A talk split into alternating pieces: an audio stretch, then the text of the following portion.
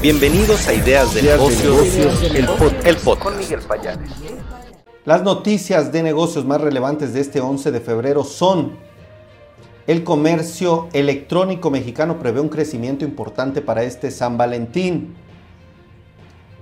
Convenio de colaboración, colaboración para profesionalizar la asesoría en México. Trae una empresa, ya le platicaremos quién es. Lanzarán una alianza estratégica la Bolsa Institucional de Valores junto con otra corporativo. IBM y SAP fortalecen su alianza para ayudar a los clientes a migrar cargas de trabajo a soluciones SAP a la nube. Nombran a Jacinto Marina como director general de Grupo Radiocentro. El farolito abre unidad número 8 en la Ciudad de México. Aeroméxico reporta sus resultados de tráfico para enero del 2021. México ocupa el puesto 63 en digitalización de 134 países, de acuerdo al primer informe de la sociedad digital en Latinoamérica. EGADE lanza en Coursera el novedoso posgrado MBM Online Kroll nombra a Javier Zoido como líder de la práctica de Valuation Advisor Services para Latinoamérica. Celebrarán la toma de protesta del Consejo Coordinador de Mujeres Empresarias, informe a Iguay. PESPay es una plataforma mexicana de pagos con más de 5.300 puntos de venta ya afiliados. En el sector inmobiliario tendremos a David Aguilar, periodista especializado y el resumen de mercados estará Marisol Huerta del Banco B por Más. En las noticias internacionales, Business Talk One informa que Estados Unidos detallará un plan de 5 mil millones de dólares para financiar la red de carga de vehículos eléctricos. ¿Qué le parece si me acompaña con la información? Yo agradezco a quien está por aquí, Josué Aguilar. Gracias, Josué. Ya no te habíamos visto. Qué bueno que nos acompañas. Te mando muchos saludos. María de Los Ángeles, gracias. Nos manda bendiciones, un fuerte abrazo. También, por favor, comenten las siguientes noticias. Díganme qué les parece.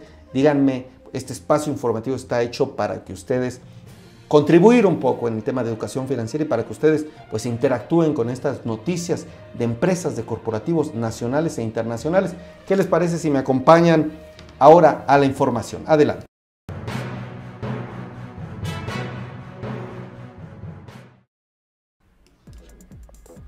Grupo Bursátil Mexicano y la Bolsa Mexicana de Valores están invitando a una conferencia de prensa en donde se presentará una alianza entre ambas instituciones para la capacitación de nuevos asesores financieros. Se realizará el próximo 17 de febrero a la una de la tarde vía Zoom. Ahí estarán Luis Madrigal, director de soluciones para asesores de GBM, también José Oriol Bosch Par, director de Grupo Bolsa Mexicana de Valores, entre otros ejecutivos como Rosa Crespo Casas, Gerardo Aparicio Yacotú, director de Cultura Financiera del Grupo Bolsa, entre otros. Una importante alianza, una noticia relevante se dará ya la próxima semana.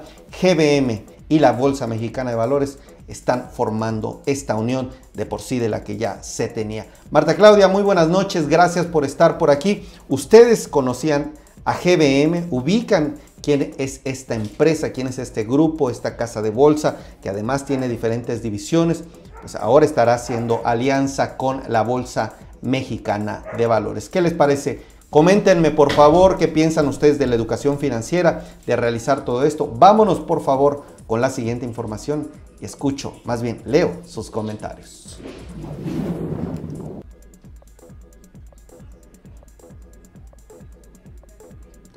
También dentro del sector financiero se tendrá el lanzamiento de una alianza estratégica entre la Bolsa Institucional de Valores y Chapter Zero México.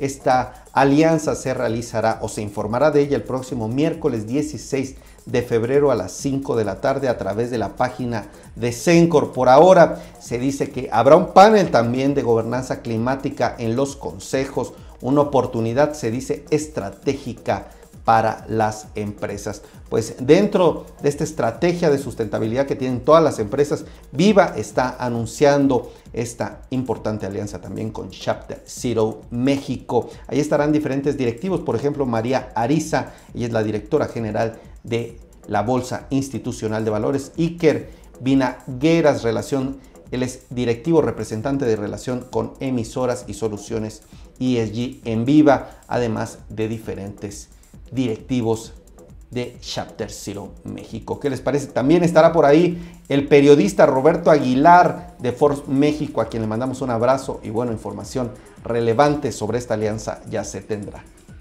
¿Qué les parece? Ustedes ubican a Viva. Eh, Viva es la segunda bolsa mexicana, es la segunda bolsa de valores en México y bueno, ahora está muy enfocada en temas de sustentabilidad. ¿Qué les parece?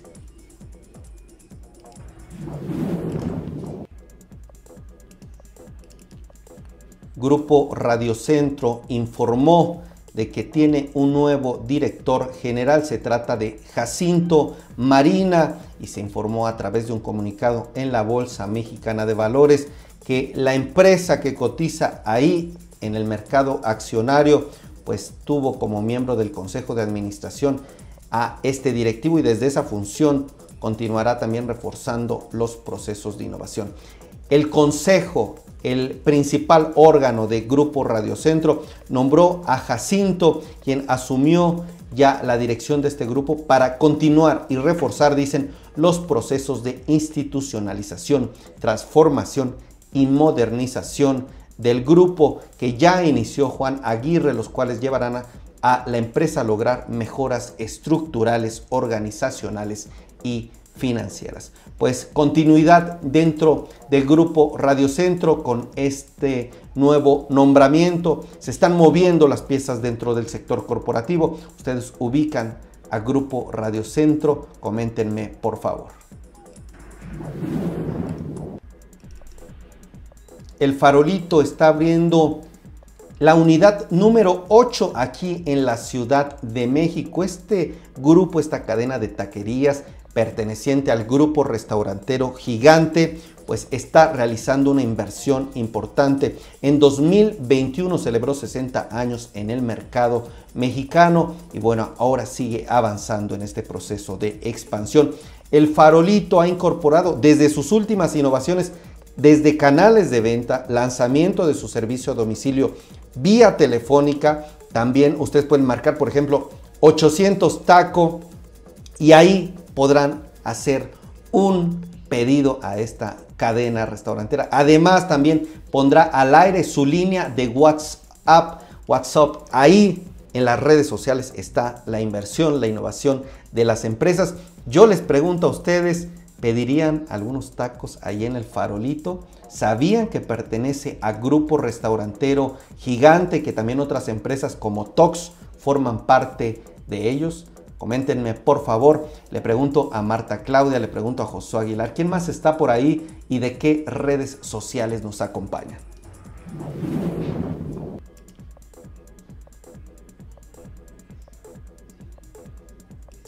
Vámonos con más información ahora sobre el Día del Amor y de la Amistad. Fíjese que el comercio electrónico mexicano tendrá un crecimiento para este San Valentín importante. En 2001 los mexicanos ya gastaban en promedio 800 pesos para obsequios en este día, pero en 2022 el presupuesto aumentará. Actualmente 4 de cada 10 carritos de compra son abandonados dentro del comercio electrónico y eso repercute, pero las empresas están haciendo diversas actividades para impulsar este crecimiento. Y bueno, hay diversas organizaciones, por ejemplo, tanto la empresa Hola Cash está informando que 6 de cada 10 mexicanos podrán realizar compras con éxito, pero todavía existe una oportunidad de mejora. El crecimiento seguirá tanto en el ticket promedio, también estará el aumento en el producto, en el número de unidades compradas y bueno, el comercio electrónico seguirá destacando dentro de este 14 de febrero. La pregunta para ustedes, Angelina, la pregunta para ustedes, Josué, Rubén, eh, Josefina, es, ¿comprarán algo en el comercio electrónico este Día del Amor y de la Amistad. Gracias a Marta Claudia que dice yo se ubico hace tiempo, hace muchos ayeres lo escuchábamos el farolito. Bueno, coméntenme también ahora en este tema de el amor y de la amistad.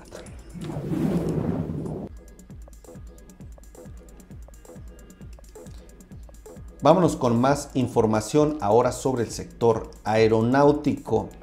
Grupo Aeroméxico está informando a la Bolsa Mexicana de Valores sus resultados de tráfico para enero del 2022. La empresa transportó 1.269.000 pasajeros. Esto fue un incremento de 16.2% en comparación con los pasajeros transportados en enero del 2021. En el mercado internacional, los pasajeros transportados aumentaron 79% en comparación con enero del 2021. Cifras de verdad importantes, crecimientos importante se está reportando Aeroméxico. La oferta total del grupo, medida en asientos kilómetros disponibles, se incrementó 23.5% en comparación también con el primer mes del 2021 y la capacidad en el mercado internacional se incrementó 42%.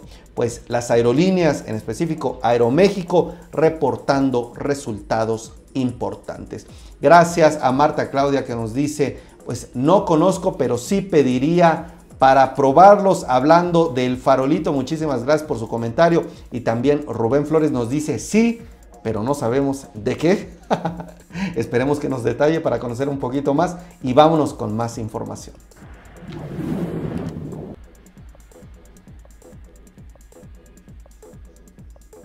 Ahora hablando del sector de las telecomunicaciones. Una empresa que de seguro usted conoce, una empresa que pues está en boga y que está en un momento clave es Telefónica. Telefónica Movistar está destacando que México ocupa el puesto 63 en digitalización de 134 países de acuerdo al primer informe de la sociedad digital en Latinoamérica. Imagínese, el puesto 63 ocupa México de 134 países en temas de digitalización. Telefónica Movistar México está presentando el primer informe de este tipo desarrollado por la Fundación Telefónica. Y bueno, ahí se habla en este informe de todo el avance y la situación que está generando el tema digital en nuestro país. Por ejemplo, la penetración móvil en México se sitúa en 95.7 niños por cada 100 habitantes. Sin embargo, su conexión a Internet solo alcanza el 76.4 de suscriptores.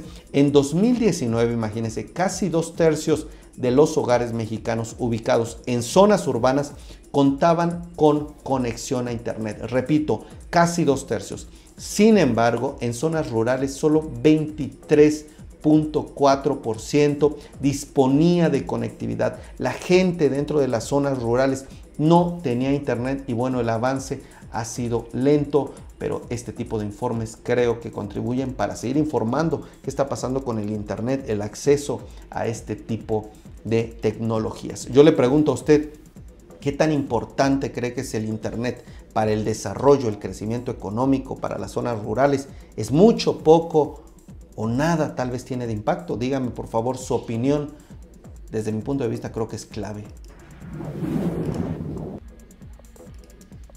EGADE está lanzando en Coursera un novedoso posgrado en BM Online. Se está informando que esta escuela del Tecnológico del Monterrey está lanzando el máster en Business Management Online en colaboración con esta plataforma Coursera. Es una de las mayores plataformas de aprendizaje en todo el mundo. Y bueno, se trata de un programa en español. Es un formato flexible, tiempo parcial. Permite a los recién egresados y jóvenes profesionistas empoderar su carrera, equipar a los nuevos profesionales.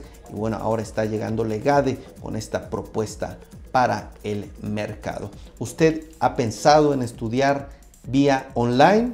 ¿Ha invertido en algún curso en la red, en la web? ¿Conocía Coursera? ¿Conocía que la empresa EGADE es del Tecnológico de Monterrey? Coméntenos por favor.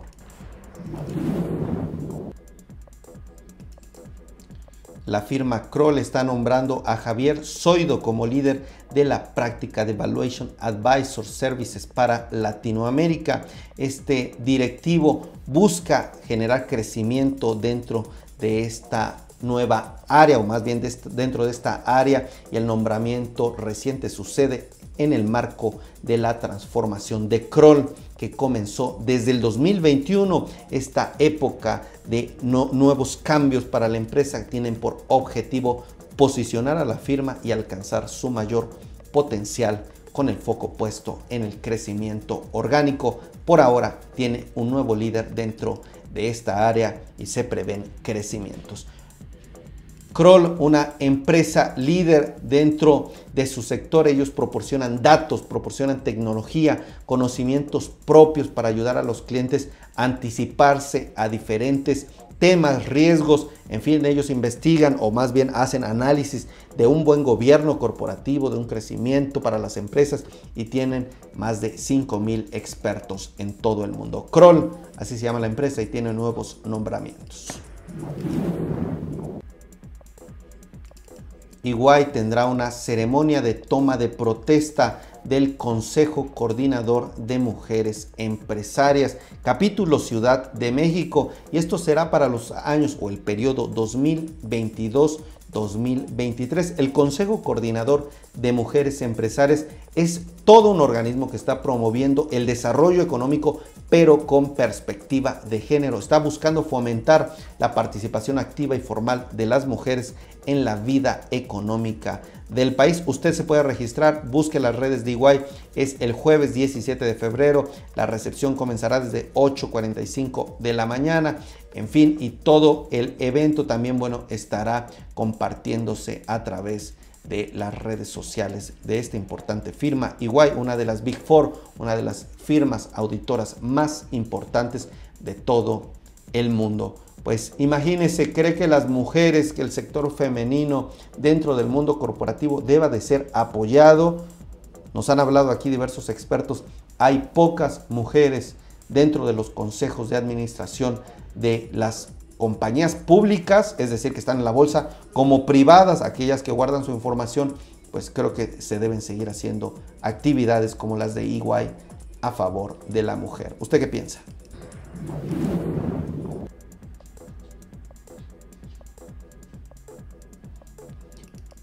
PESPay, la plataforma mexicana de pagos, está informando que tiene más de 5.300 puntos de venta ya afiliados.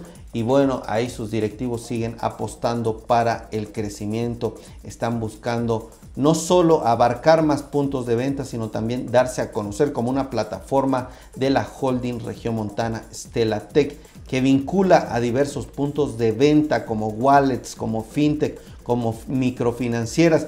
Y bueno, sus clientes son puntos de venta del retail, emisores y la plataforma convierte puntos de venta en cajeros automáticos. Es decir, alguna tienda, ustedes ya pueden retirar, pagar, hacer algún movimiento. Y bueno, a los emisores les habilita los pagos en más de 5.300 puntos afiliados. Recuerden bien esta empresa porque generará pues cada vez mayor renombre, mayor actividad mediática e información. Se llama PESPay.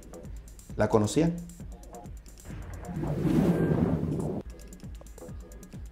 IBM y SAP están fortaleciendo una alianza estratégica para ayudar a sus clientes a migrar cargas de trabajo de soluciones SAP o SAP a la nube. Así están informando los corporativos y este anuncio llega después de conocerse los resultados de negocios de ambas compañías que han reportado crecimiento. Están impulsados por una creciente necesidad de los clientes de transformarse. Todas las empresas buscan modernizarse y como parte de esta transformación, SAP está experimentando una gran demanda y adopción de diversas soluciones RISE con SAP y para continuar con este crecimiento, IBM y SAP están anunciando la ampliación de su asociación histórica. Ya llevan años con foco en justamente un crecimiento dentro de este modelo. ¿Qué les parece dentro de la nube, dentro de todo el tema de digitalización? Pues SAP e IBM están destacando. ¿Quién está por ahí? Permítanme saludarlos, veo algunos conectados, veo a varios conectados, pero les pido por favor que nos pongan, aunque sea el número 2, para decirnos, sigo presente aquí Miguel, además de aquí. Vámonos con la información internacional de Business Talk One.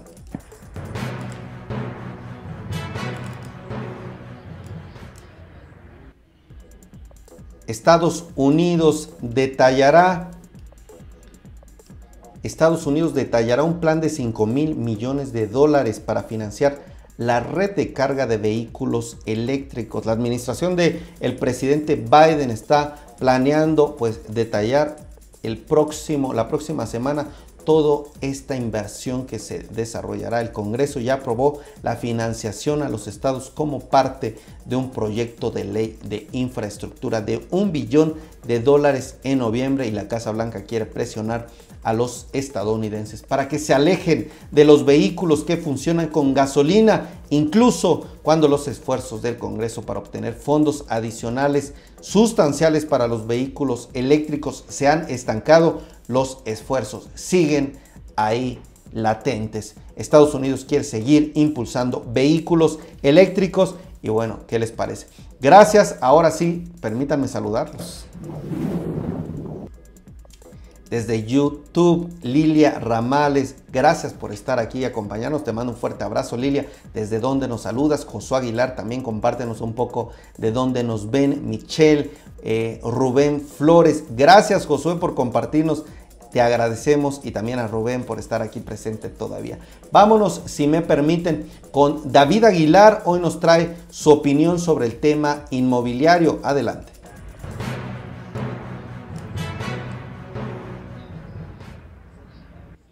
Hola, ¿qué tal? Buenas tardes, Miguel. Te mando un cordial saludo a ti y a todos los que nos siguen aquí en Ideas de Negocio. Bueno, pues ya, ya es viernes, siempre la aparición aquí en la, en la noche ya, bueno, indica que es viernes, vámonos a descansar. Pero bueno, no podemos hacerlo sin antes, bueno, justamente hablar. Una vez más, vamos a hablar de vivienda, Miguel. Ha habido mucha información en torno a esta industria. Eh, vale la pena, sobre todo a la luz de un contexto en donde, bueno, pues sabemos que ha sido uno de los eneros más difíciles de las últimas dos décadas. Algunos analistas reportan que incluso de los últimos 25 años no somos el único país que está en un contexto como ese. Estados Unidos también lo vive de manera similar, pero bueno, pues con un PIB per cápita muy diferente y con una cuestión de empleo muy distinta a la que tenemos aquí en México, ¿no? Y bueno, ¿Por qué vamos a hablar hoy de vivienda? Bueno, la pregunta es cuánto se encarecieron las casas.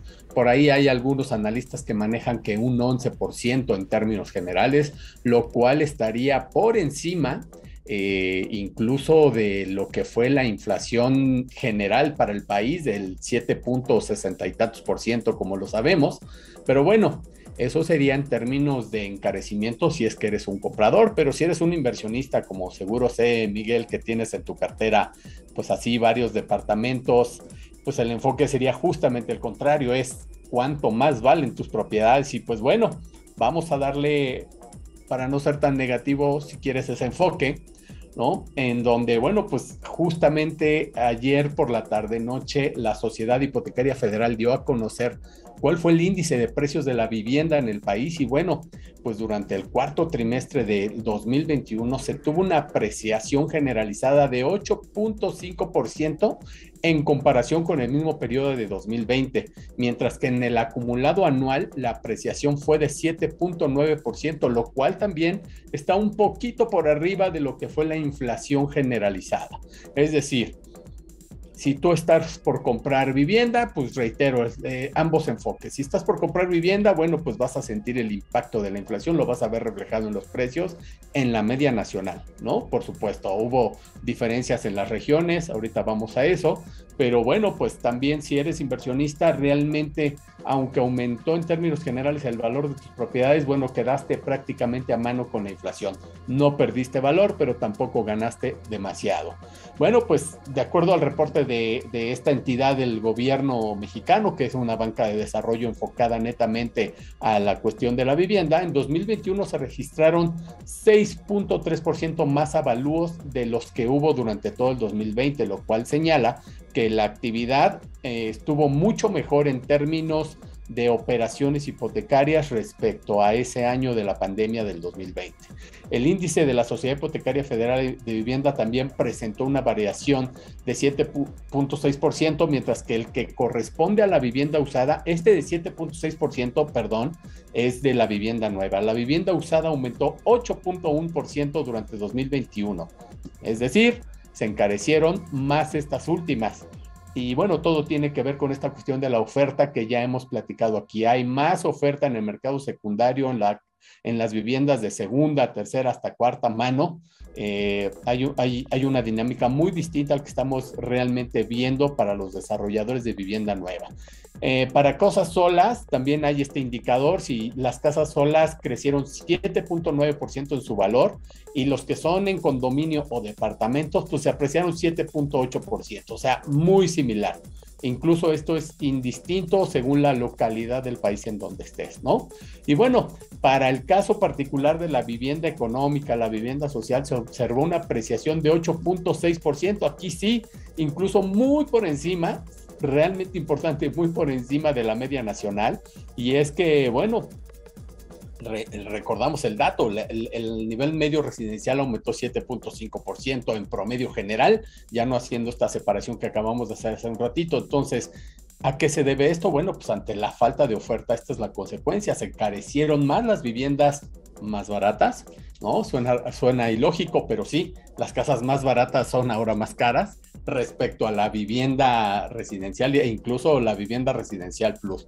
Para mí esto es un indicador muy claro, Miguel, de que la política pública en materia de vivienda ha fallado. Y bueno, vale la pena poner estos números en el contexto macroeconómico del país. El aumento de estos precios en vivienda se da en un entorno en donde el PIB creció solo 1%, como ya lo conocimos en términos reales, hablamos durante el cuarto trimestre. Si lo comparas evidentemente con el mismo trimestre del 2020, de acuerdo a la estimación oportuna que entrega el INEGI. Por otro lado, el número de trabajadores permanentes registrados en el IMSS creció 5.6% comparado también con el mismo trimestre de 2020, es decir, la base de trabajadores que en el futuro podrían demandar una vivienda económica creció de forma importante, mientras que la inflación medida por el Índice Nacional de Precios al Consumidor fue de 7.4%. Por último, y de acuerdo con Banco de México, la tasa hipotecaria promedio fue de 10.1%. Habíamos venido hablando de esto. Bueno, ya la cifra final que se conoce es de 10.1%. Ayer justamente en Banco de México se dio a conocer que se aumenta la tasa de referencia y llega de nueva cuenta a 6%, y lo cual algunos analistas prevén que haya incremento en todo tipo de financiamientos y en todo tipo de operaciones que requieran un respaldo financiero de parte de instancias autorizadas para, para justamente dar estos créditos. ¿Cuánto más podría subir? Dependerá en el sector automotriz, por ejemplo. Hay todo un tema, me voy a meter un poco a eso, este, pues hay carencia de autos nuevos por esta cuestión de los semiconductores que no pueden armar todos los autos que quisieran. Entonces, ante esa carencia veo muy difícil que se incrementen las, las tasas de interés del financiamiento de los pocos autos disponibles que habrán en el mercado para este año. Pero en el caso de la vivienda, bueno, vemos que hay sectores, lo hemos explicado aquí mismo, el medio residencial y residencial plus tiene una oferta suficiente. Ahí quizá en la colocación hipotecaria, que es donde más participan los bancos, quizá no veamos un incremento. Y en el caso de la vivienda media económica, económica y social que fundamentalmente financian Infonavit y Fobiste, bueno, ahí las tasas son fijas y se asignan conforme al ingreso del asalariado. Entonces, realmente ahí no vamos a ver un impacto relevante. Y bueno, eh, eso en cuanto a, las cuestiones de la vivienda, no quiero dejar de mencionar en este análisis un dato por ahí que me encontré. En la semana se dio a conocer la noticia de que la iniciativa privada destinará 10.600 millones de pesos para impulsar 14 megaproyectos en la Ciudad de México, de manera particular en el corredor del Paseo de la Reforma. Bueno, esa fue la buena. Ahí te va la mala, Miguel prevén que aunque este mismo año se retomen esos proyectos, muchos ya hasta tienen los permisos en los escritorios, bueno, pues las autoridades de la Ciudad de México buscarán que la inyección de este capital se logre en un plazo de 5 a 10 años. Bueno, pues buenas y malas noticias. Y bueno, por otro lado, las apps vinculadas al sector inmobiliario han encontrado un terreno fértil tras la pandemia y de esto tendremos un análisis más detallado la siguiente semana, Miguel. Por ahora me despido, te dejo con estas cifras. Eh, no hay la oportunidad ahora de, de, platicarlas como ha sido en otras ocasiones debido a que dejo esto grabado, pero de todas maneras les dejo un muy atento saludo a todos ustedes y que tengan un extraordinario fin de semana. Hasta la próxima.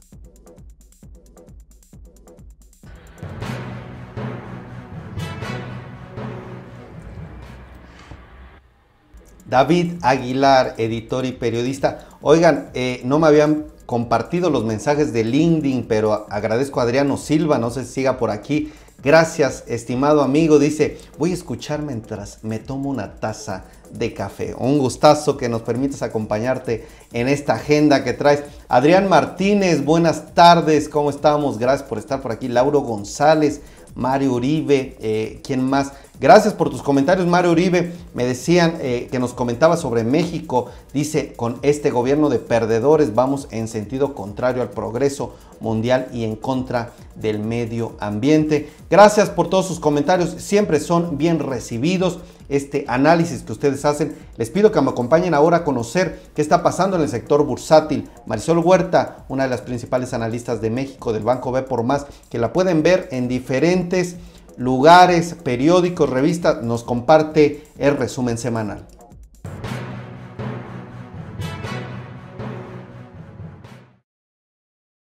¿Qué tal? ¿Cómo estás, Miguel? Buenas tardes, buenas tardes al auditorio. Y bueno, pues ya es viernes y hoy tenemos el resumen de mercados, cómo fue el balance semanal para las operaciones financieras. Y bueno, pues tal como lo anticipábamos, el balance es negativo. Ya las bajas que se observaron en los mercados el día de ayer tras conocerse el dato de inflación de 7.5, el más alto en 40 años, pues bueno, hizo que eh, los inversionistas siguieran manteniendo el sell-off como se le denomina de, de estar siendo precavidos con respecto a este escenario que anticipa que la Reserva Federal pudiera estar haciendo incrementos más agresivos en, su siguiente reunión, que es en marzo. De hecho, pues bueno, ya algunos pronunciamientos de algunos miembros de la Fed señalaron que se espera que suba la tasa de interés hasta un, punto porcentual y esto para el, de aquí al mes de julio. Goldman Sachs está recomendando siete incrementos de punto 25 puntos base eh, por reunión eh, y bueno, y todo para tratar de controlar esta situación de, de, mayor inflación en el escenario.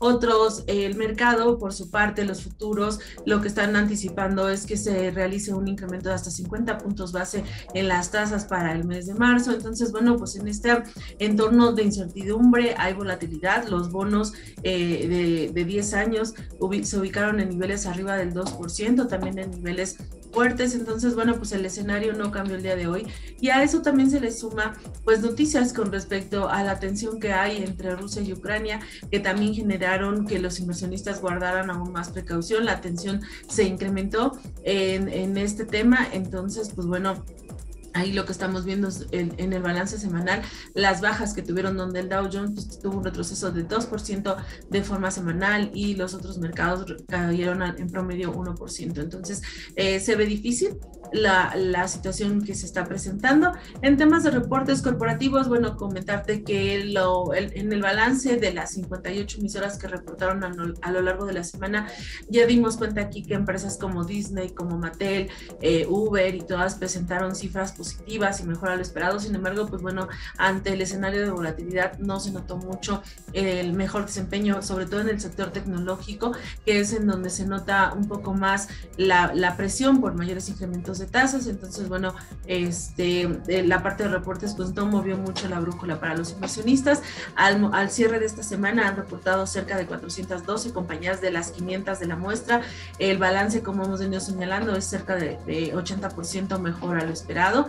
Eh, ya estaríamos esperando las siguientes semanas que continuara la, la fase de reportes. Sin embargo, pues bueno, eh, más bien lo que se está señalando es que prevalece el, tema de cautela.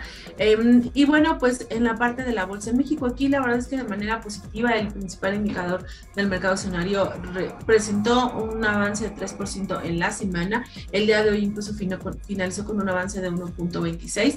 En la, el tema de reportes corporativos de la muestra de las 35 emisoras del IPC, solo han reportado 12. Y aquí lo que estamos viendo es que 55% ha sido mejor a lo esperado. Los sectores que ya dieron prácticamente a conocer sus cifras es el sector de bancos, en donde también ahí lo que podemos observar es que fue positivo. Algunas eh, fibras también han estado dando a conocer sus cifras y el balance es prácticamente neutral. Eh, por la parte del sector industrial, en donde emisoras como Cemex y GCC han dado a conocer sus cifras, sería también mixto, donde Cemex es la que tuvo eh, las cifras o que muestran una mayor debilidad frente a GCC.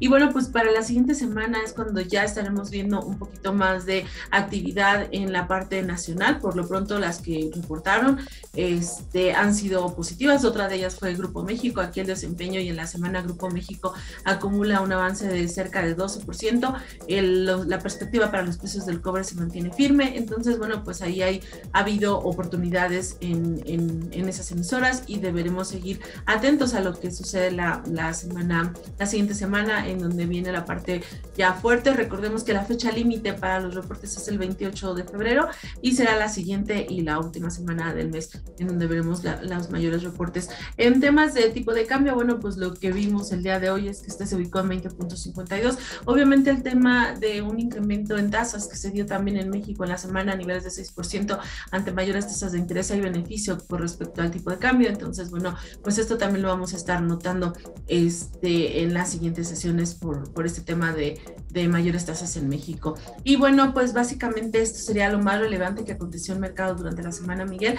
Este fin de semana solamente pues muy pendientes de la atención que pueda seguir o mantenerse por el tema bélico y la siguiente semana los inversionistas seguirán digiriendo ese entorno de mayor agresividad de política monetaria, pero seguramente se mantendrá volátil y estarán buscando oportunidades de inversión en empresas que hayan sido castigadas. Y eso sería el reporte. Muchísimas gracias y que tengan muy linda tarde.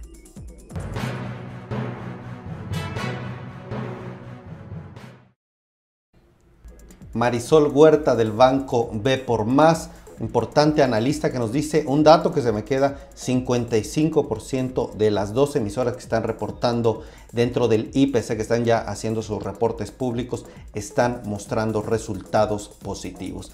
Es decir, este trimestre, este último trimestre del 2021, el cuarto que se está reportando es positivo. Veremos cómo empieza el año ya en meses posteriores. Por ahora, buenas noticias. Vámonos ahora a pues a decirles a la parte final para agradecerles a todos ustedes que están por aquí y decir quiénes son las personas que merecen nuestro reconocimiento, a quién de nuestra audiencia le damos este reconocimiento final.